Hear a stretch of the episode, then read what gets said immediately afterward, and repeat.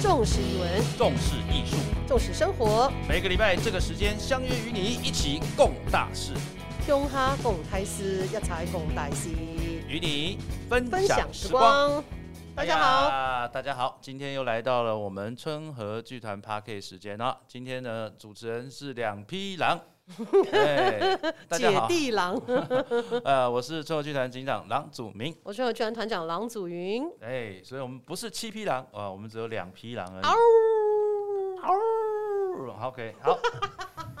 今天的 p a r k 哦，蛮特别的哦。哪一集不特别啊？哎，说的也是哈。是啊，哦，对，因为我们接下来呢，很重要的就是我们十一月有一个蛮重要的一个演出。哦十一月二十七号在桃园展演中心，下午两点半，晚上七点半，嘿，对，好好爱我。校园青春追梦歌喉战之类的，很长的副标。所以你这样讲就不对，我们要精准一点哦，。那你说，好好爱我，青春追梦人之校园歌喉战。好了，你知道，知道春和剧团做了一个校园青春版的歌喉战的一个歌舞剧，对，我们哎今天特别邀请到呢，这个好好爱我。青春追梦人校园歌喉战的我们的这个编剧编剧之作词。对对，还有我们的作词严云龙先生，严龙老师好。两匹狼好，我是查波狼 严云龙，第三第三匹狼哦，好，对啊，这个严云龙其实他的这个可以说是获奖无数啊，金马金曲都有他获奖的经历哦，很厉害。我们上一出戏《舅舅欢喜鸳鸯楼》，全部的歌词也都是由他操刀的，对啊，因为我们最近前一阵子刚好我们鸳鸯楼有做了一个线线上上播出，观赏，是。嗯，然后我在剪接室的时候，剪接室那个梅梅，哎，应该也才二十出头岁而已，然后她就一直跟我说：“哎呀，祖明哥，我剪完之后，我马上马上把郎姐圈粉，因为我们要打字幕所以她就知道歌词在讲什么。他说：哇，那歌词写的真棒，那怎么会是圈我呢？应该圈作词人呢、你兰姐唱的好啊，因为你唱的好啊。哎呀，哎呀，僵硬。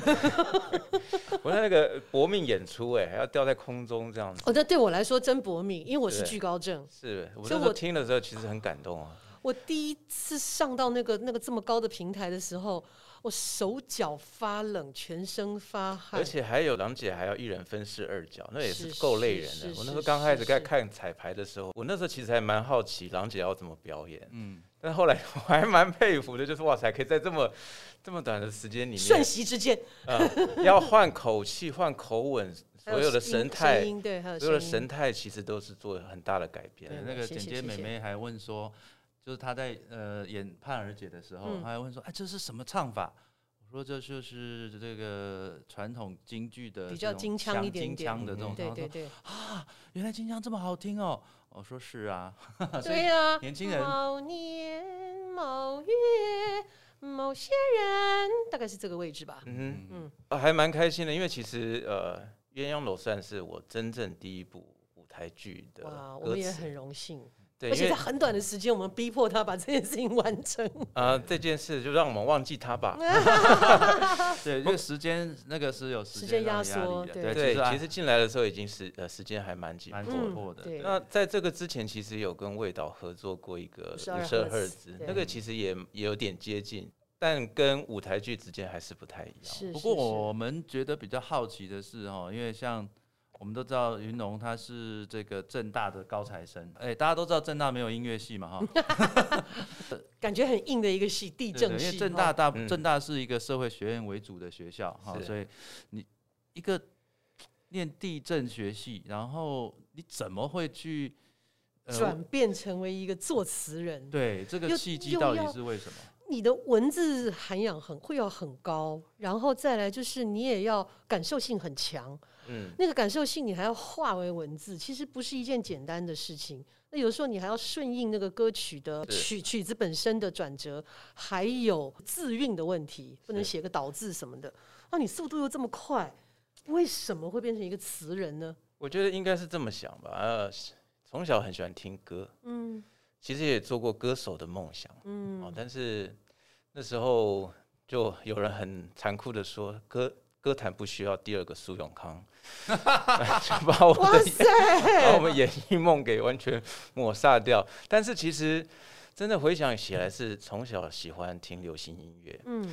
然后很奇妙的是，当拿到一张专辑的时候，我第一个可能会看的是歌词本。哦，那尤其是小时候，我记得印象很深刻是听一首歌叫《天天天蓝》，啊，这词写的好好哦。然后我那时候问问妈妈说，为什么她讲说你的眼睛为什么流出汗，为什么出汗？我说我小一二年级而已。嗯她说老师学校教眼睛不不会出汗啊。呢。然后那时候妈妈才会大概解哦，这是艺术手法。嗯，好，嗯那小时候只觉得很酷，为什么嗯可以啊、呃不遵守规则？老师嗯明明讲说只有身体会流汗，眼睛叫流下眼，叫叫叫眼泪嘛眼泪嘛嗯可是我突然发现，其实当你是创作的时候，你可以玩很多手法，手法，然后是可以把一些规则拿掉的。嗯所以也许是那样子的关系，所以为什么我会想要来写歌词？可能就是那时候觉得这件事太好玩了。太酷了。大学的时候，我觉得选择地震系，虽然对自己的母校有点不太好意思，但是我觉得进了地震系最大的一件好事就是，它完全让我知道我对这个科系没有兴趣。哇哦，我我我真的回想过这个事情哦。今天如果嗯我是去念法律系，嗯或者是去念会计系，嗯，可能出来我可以去当个会计师啊、律师啊什么的。嗯我想可能收入应该也还会不错，爸爸妈妈应该蛮开光心。耀门楣的感觉。但是，但是我我也不是说地震系不好，呃，地震系其实有蛮多出路是很棒，尤其像现在房地产相关的一些。嗯嗯但总而言之，那时候因为我们进去就要念很多法条，嗯然后从早到尾土地政策、土地行政、土地经济学、土地土地土地土地，然后念了一年之后，你就会发现，天哪，我我真的好像不太适合，不太适合念这个嗯。科系，然后又没有转系成功，嗯嗯。所以在那个当下，我就决定，呃，我要把我的大学生涯拿去打棒球嗯。跟混图书馆。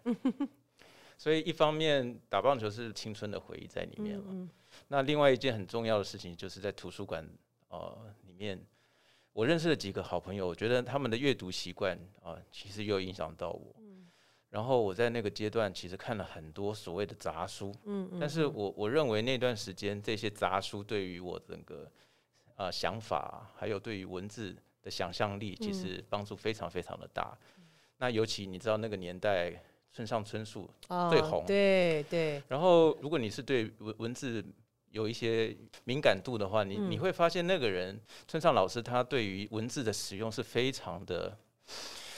很难形容，就是一件明明可以直接到达的事情，但是它会绕，一直绕，一直绕，一直绕。但是那个文字好美，嗯，有些人的绕会让你头晕，对但是他的绕会让你去想象。对，所以在那个三四年当中，我觉得我花了蛮多时间去享受跟文字相处的这个过程。嗯那一直到大四的那一年，其实要面临抉择，因为家里还是希望我能够去念研究所。嗯。我那时候很直接的跟我妈妈说：“我说，如果我已经用了四年证明我对于这个科系是没有兴趣的，嗯。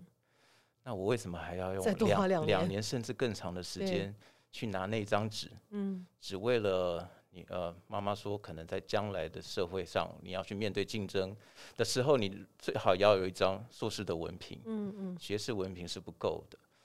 那所以在面对那个这个抉择的时候，我才会想，如果如果我要反抗这件事情，那我至少要拿出一个替代方案来。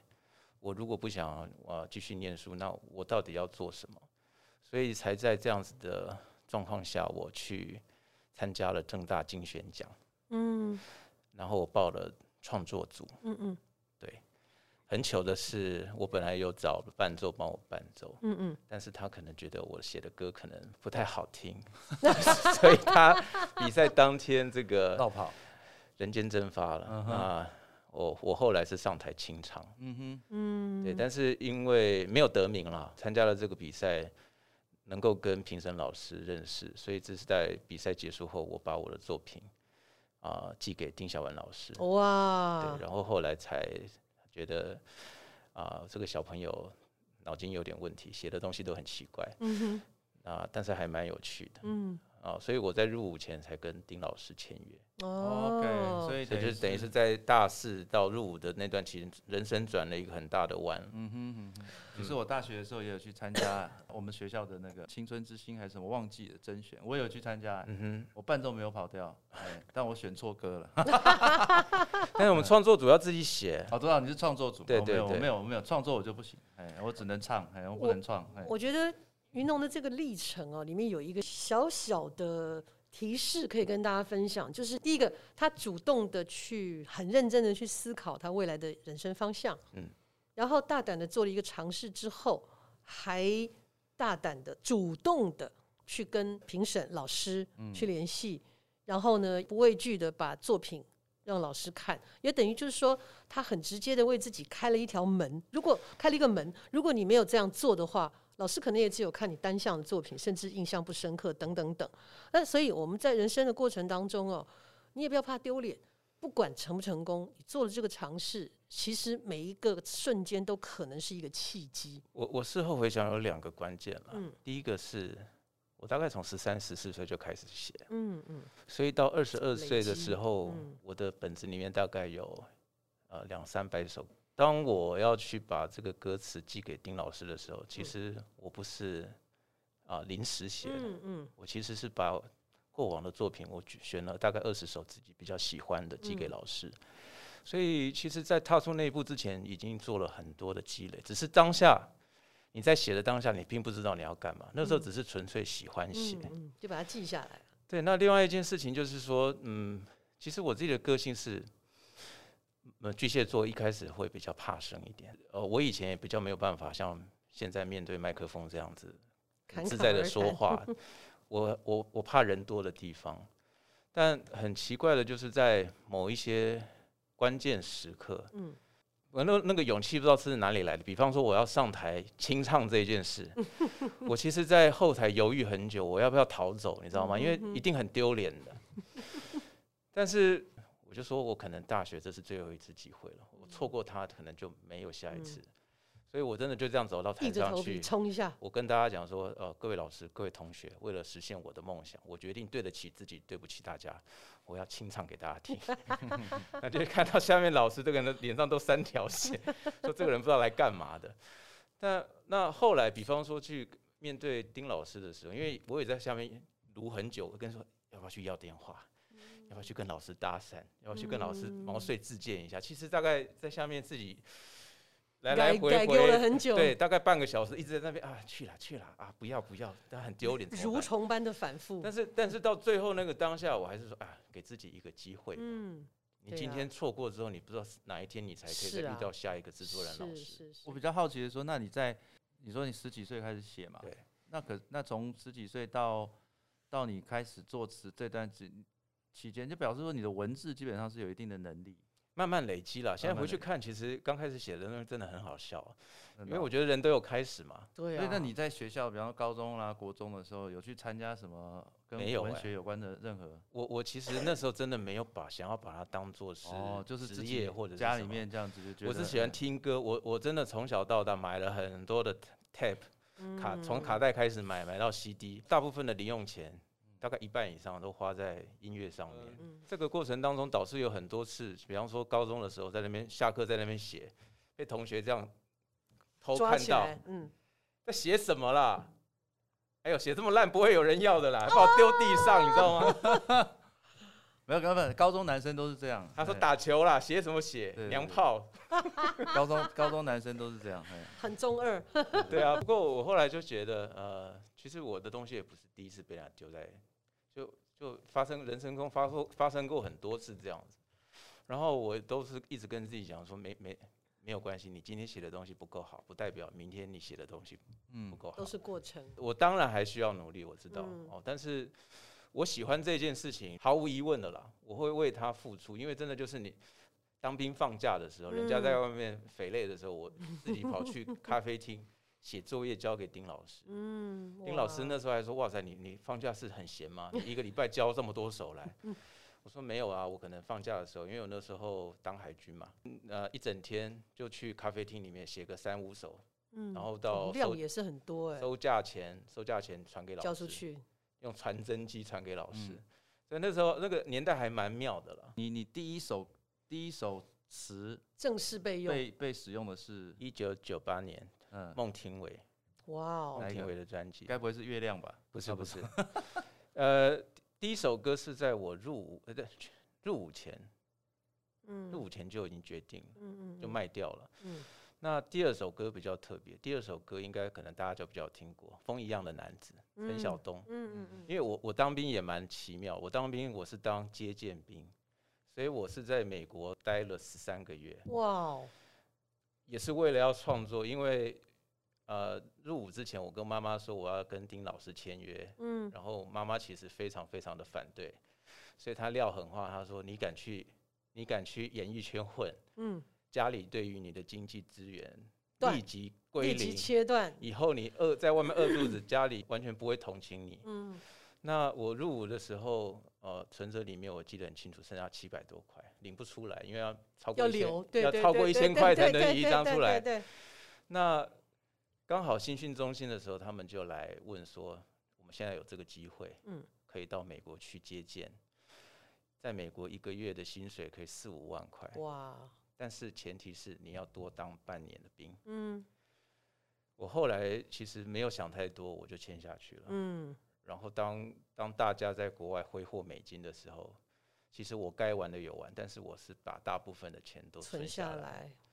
那也是因为这样的原因，我我觉得我退伍去找第一份工作的时候，我跟自己讲，我只能进唱片公司。如果我要写歌词的嗯话，嗯嗯我一定要进到唱片公司里面，我才能知道这个这个圈子游戏规则是什么。嗯所以我去应征福茂唱片的时候，我我印象很深刻。我跟我的主这个主管跟他讲，我说你只要一个月给我一万块，我薪水怎么没有什么要求，你只要让我进来。我那时候有这个底气，是因为我当兵的时候我存了大概五十几万台币嗯嗯嗯，还可以过一阵子，嗯对，所以所以在找工作的时候，我不没有没有急迫的嗯，经济上面的压力，压力，所以嗯我可以这样子去去争取我想嗯要的这个这个职位。然后嗯后来有让我争取到了。然后我说那首《风一样男子》很有趣的原因，是因为我那个歌词是先出来的，嗯。然后丁老师帮我找了李飞辉老师谱曲，所以他写出来之后，我其实是没听过的，因为我人在美国。嗯，然后那个年代也没有 M P 三这件事，对对对，没有，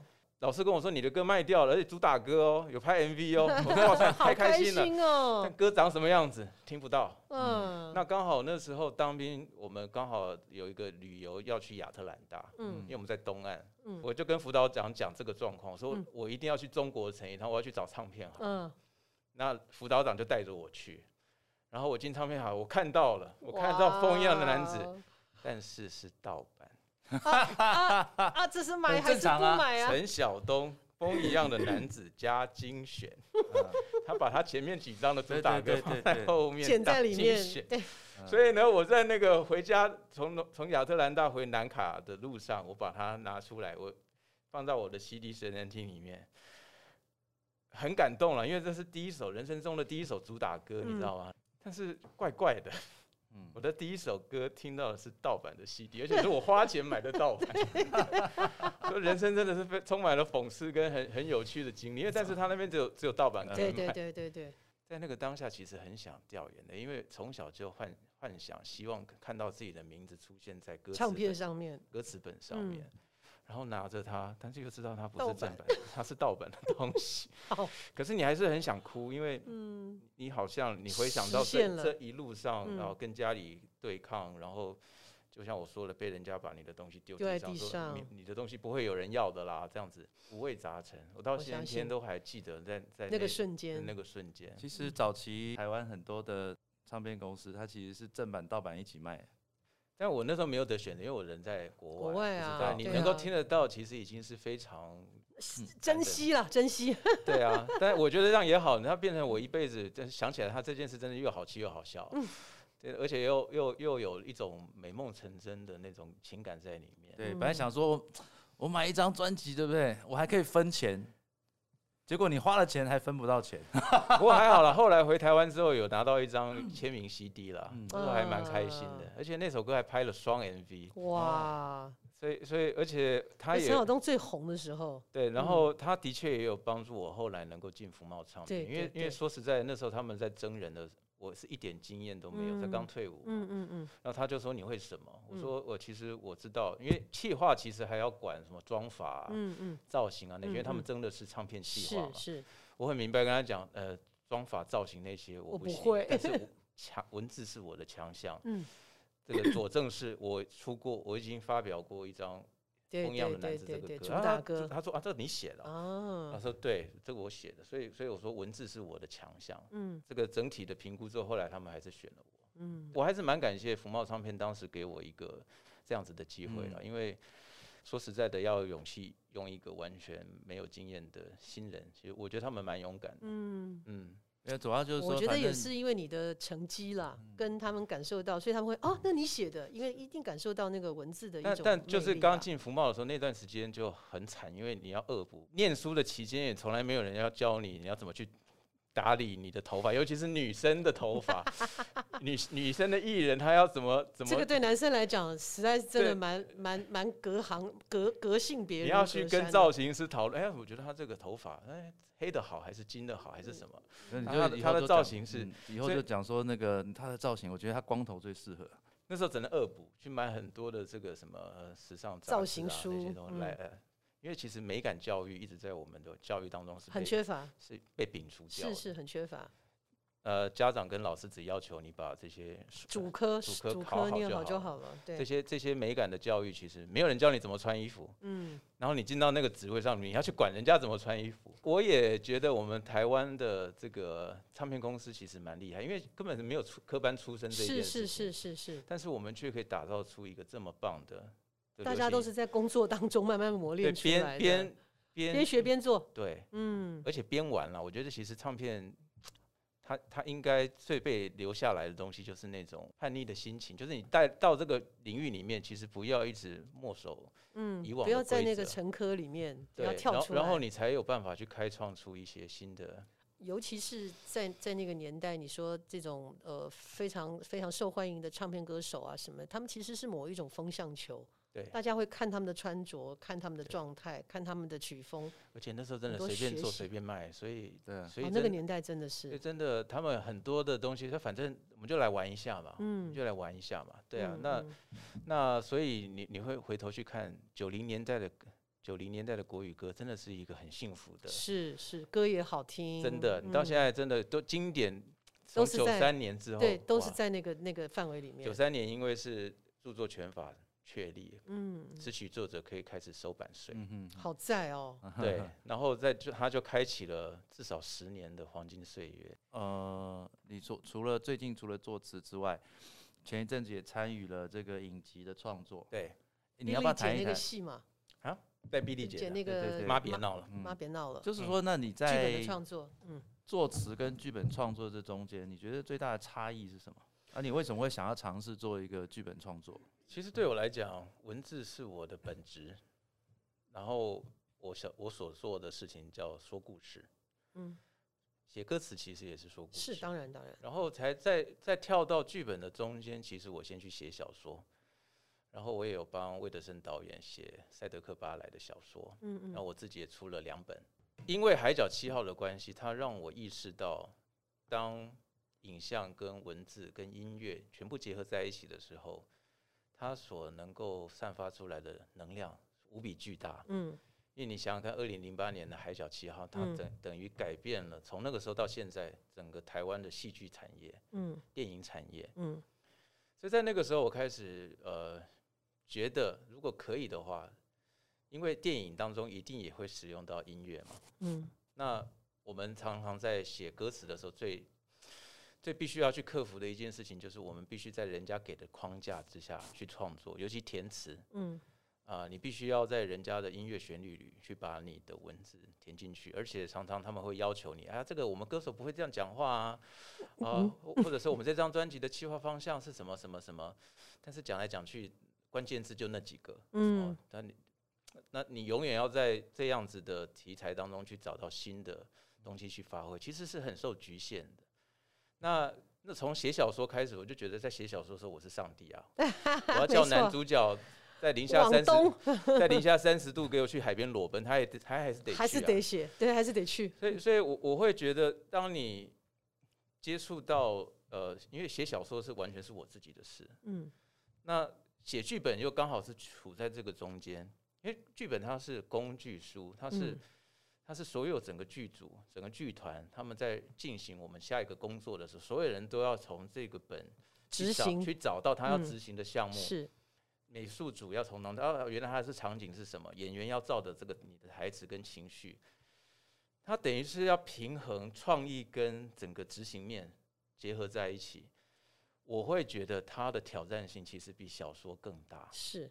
也复杂很多，对，因为它不是只有你自己考量的问题。然后，尤其对我们这种以文字出发点来讲，简单讲了，就是说小说的作者写一个“台风夜”三个字，对，剧组会搞到死掉。对，然后，然后其实也很很很谢谢郎姐这次有找我参，因为我其实后来发现，以像我们以文字出身的哦，写剧本真的会太啰嗦。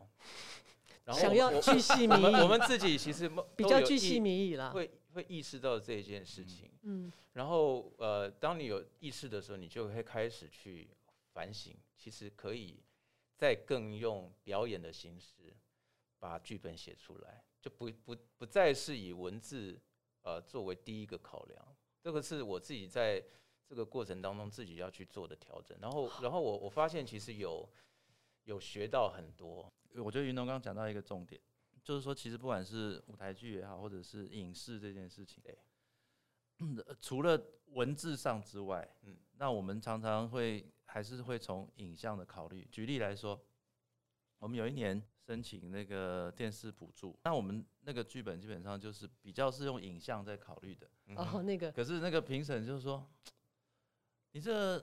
这个戏多长？我说我们这个戏大概九十分钟、八十、一百分钟以内嘛，对对九十到一百的电视电影嘛。嗯，哦，你们可是你们才三十几页，你们演得到九十？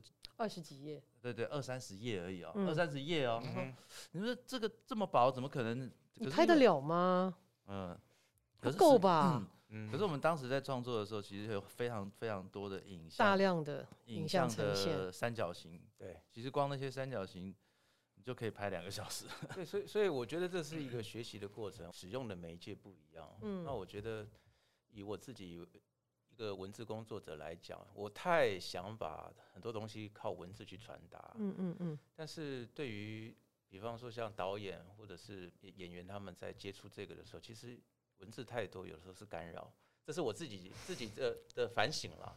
这个过程是慢慢磨合的，我我觉得最终会找到一个平衡，是是，就是在我的文字跟我的剧本当中，它其实可以找到一个和平共处，嗯，然后我自己看的舒服，嗯，演员看的舒服，导演看的舒服，所有的工作人员拿到这本这个剧本都是舒服的，嗯嗯嗯。那那我觉得那个那个就跟我刚开始写歌词，其实它它也是慢慢边走边学是一样的，嗯，然后突然有一天你就开窍了，你你你会你会抓到。像我写歌词的开窍点是什么？写歌词的开窍点是因为刚开始写的时候参加很多比稿，嗯，我一直想要写中，所以很很希望 show off，嗯嗯嗯，或者是或或者是针对他们要的东西炫技啊，我去我去 讨好他们，嗯，但是后来我意识到说，其实这样是不对的。我觉得一个创作者，其实你更要在乎你自己想要写什么。那如果他不要，不见得代表是你写的东西不好，嗯，是此处不留爷，自有留爷处。我那时候跟跟自己讲，但是当然也有很发生很多个有有很神奇的案例，嗯，那冥冥中我就知道，呃，我不我不应该再把每次写歌词的时候患得患失，尤其是写那些你知道版税会很多的那些歌，你越是患得患失，结果你写出去的东西其实都不够诚恳了。对，然后。很奇妙的就是，当你当你不甩他们了，不甩这些东西之后，你你比稿比成功的几率突然之间比以前增加了很多。因为真的看到了那个内在，你想要呈现出来的那种很真实的对，所以我说那个是一个，那是一次开窍。在嗯在那个之前，在跟那个之后，其实我觉得，当然，也许自己看文字是有进步，但是我觉得最大的差异是你态度，尤其是你面你面对你自己的态度你自由了，是其是截然不同的。嗯就是你不在面对客户的时候，你好像觉得，哎、我我我我是我我需要你们这一笔这个案子。后来我的态度都是说，我我其实不管你是大牌还是小牌，你把你把歌曲交给我，我的任务其实是把它该有的样子，跟你们没有想象的样子，借由我的笔，然后把我的讯息传传递给你们。嗯我觉得那个才是我身为作词人的任务。嗯嗯，对，其实你们后面卖不卖，太我们在这个行业有太多东西，你啊这个一定卖，但是它最后没有 卖。对对对对，但是也有有更多是你根本完全一开始没有人看好他，但是这个这个作品它就自己突然长得非常的茂盛出来。嗯那我的意思说，我们创作者应该是把这个生命力交给这个作品，然后让这个作品，因为李安导演说，都每一个作品都有他自己的八字嘛，嗯，他自己会去找出他的道路来。是剧本的方面，呃，我觉得也是边走边学了。写影集跟写舞台剧也真的是完全截然不同。对，完全不一样全，不一样对画面嗯处理都不一样。啊，在这边呢，这时间 也差不多了哈。那我先补充一下啦，前面那个听众朋友可能还没有听得很清楚啊。这个严云龙啊，他的这个曾就是我们国境之南的这个作词，这个是得了金马奖、金马奖。嗯然后蔡依林的大艺术家是金金曲曲奖，金曲奖哈，所以大家可以去听一下这些歌，就知然后看一下这些歌词哦，就知道云龙的这个意境。刚刚刚讲的这些所有的事情，嗯那你们大家可以理解。然后最后，好、想要请云龙来跟大家分享一下是你对未来的期许。我有一个梦想了。我自己回想自己当初跟家人说我要来做文字创作的时候，我觉得我得到的是很多的质疑。那我相信我去很多地方演讲什么的，很多人都来问我说：“老师怎么办？”我们家里也是很反对我来做哇，好多年轻人都是这样子。我的梦想是希望哪一天，当你跟你的爸爸妈妈讲：“哎、妈妈，我决定毕业之后我要去写剧本，我要去演舞台剧，我要去做这些艺文演出，全家人会欢欣鼓舞，祝福你。”但是要做到这件事情之前，我觉得我们要改善我们的环境嘛。嗯，像像我自己接触剧本之后，其实我觉得最大的最大的一件事情，我比较没有办法理解。就像因为我们写歌词，每一首歌它都有我们的版税的这些收入可以去收，嗯。等于是说你写出一个一首好歌，比方你写了一首《吻别》，嗯。你可以收二十年、三十年、五十年，嗯。然后你的歌越好，你能够得到的收入就越大。嗯所以你追求的应该是它的值，而不是那个量。不是说你我一年要写五十首歌，嗯嗯嗯而是我一年写一首《吻别》，我可以活二十年。嗯那对于编剧，其实最大的一件事情就是，比方说在呃影剧里面、嗯影影影视作品里面，一个做一个编剧写出了一个很棒的原创剧本来，但是最后他的所有权其实是被剧组呃买，走的。或电视台，这个是长年以来一个很大的问题。是。其实因为最难的是从零到一这个过嗯。程，所以、呃我们还有很大一步哦，因为你看这几年美国的工会编剧的工会才在抗议这件事情，是，所以到台湾来，我觉得要还有还有好长但是我们也有一些其他的做法，我们可以想一想，有没有嗯。办法帮助这些有创意跟想法的年轻人，嗯可以取得他们自己的著作权，是。然后当他们去，他可以不要把他的故事卖断，他嗯可以。他可以让他的故事变成是不同的改编命不同的生命呈现，对，嗯。所以这这也许是接下来我会很想要去努力的一个方向。嗯。就是帮助台湾能够说故事的人，能够让他们在他们的故事当中获得安身立命的机会。呃，我们剧团倒是有一个例子啦，就是多年前我们做的《当我们同在一起》的时候，是跟公共电视送案，嗯可是当时在条约上我就坚持了一点，嗯就是这个电视影像的版权我给你，但是舞台剧或是未来是电影的，你不要拿走。诶，他们同意了，对，我觉得所以我，后来这个戏才能做舞台剧嘛。对我觉得这个就嗯是大家去意识到这一件事情，就嗯是其实一个好的想法，一个好的故事概念，真的是可遇不可求。嗯，对，没错，然后呢，辛辛苦苦得到了一个这样好的故事 idea，然后他辛苦了半天，你可能就拿个十五万卖断，然后他永远要想着，那我下一步在哪里？嗯，呃，他就陷入了一个恶性循环。是，那我觉得我从流行音乐出发，我我认为啦，我是很幸运的，因为其实有了版权制度的保障，我在过去的二十年当中累积了四五百首歌。嗯，其实这些歌它都是变成我现在很多时候任性的本钱，嗯，因为我不至于饿死。这些歌也就不至于让父母亲担忧，对这些歌五块十块的在外也是钱呢，在外面帮我做这个很苦力的工作，去帮我把钱赚回来。然嗯后，所以有的时候我觉得跟可以跟客户讲，我不要写啊，找别人写啊，像我想要写的东西。所以我的我的意思就是说，浪漫跟现实都兼顾到兼顾到我的嗯个性当中。我一直觉得，当账单来的时候，是什么梦想都没有。当账单来无法处理的时候，就什么都没有了。对，因为最近 前一阵子不是有个新闻嘛，黑嗯寡妇的新闻，他跟那个迪士尼杠上他杠上的原因就是分红，分红的问嗯题，就是说，哎，我如果电影在电影院卖，我嗯实际上我可以收到多少？可是你现在居然给我在线上嗯，线上的时候，他就收不到那个版税，是是所以他们就杠。其实这个就是，我想形态也在改变对，在国外当然这个平台部分是都在比较比较健全的啦。那台湾当然就要慢慢慢慢，我想人家的工会很凶哎，现在年轻人其实也都开始渐渐开始对有这种所以这个部分我觉得它是一个会朝向一个比较好的。我相信一个制度建立起来，就很像当年九三年建立了版权制度、词曲嗯版权的制度，它其实会迎来一个很很长一段红利啊，嗯，就是我们创作的红利。因为做创作人开心，创作人开心，写出来的东西就开心，这是我一直相信的。创作人永远一肚子物质的时候，写出来的东西其实也是那个能量简单的说不一样。艺术家饿肚子是不应该的。嗯哼。嗯，没错。所以，呃，如果问我有什么样子想要能够做的话，我我我希望真的，因为我看到很多想要进这个行业的小朋友，但是我现在不敢跟他们讲来吧，因为我怕我讲了，我要 还要承担他们将来你还要跟他爸妈解释。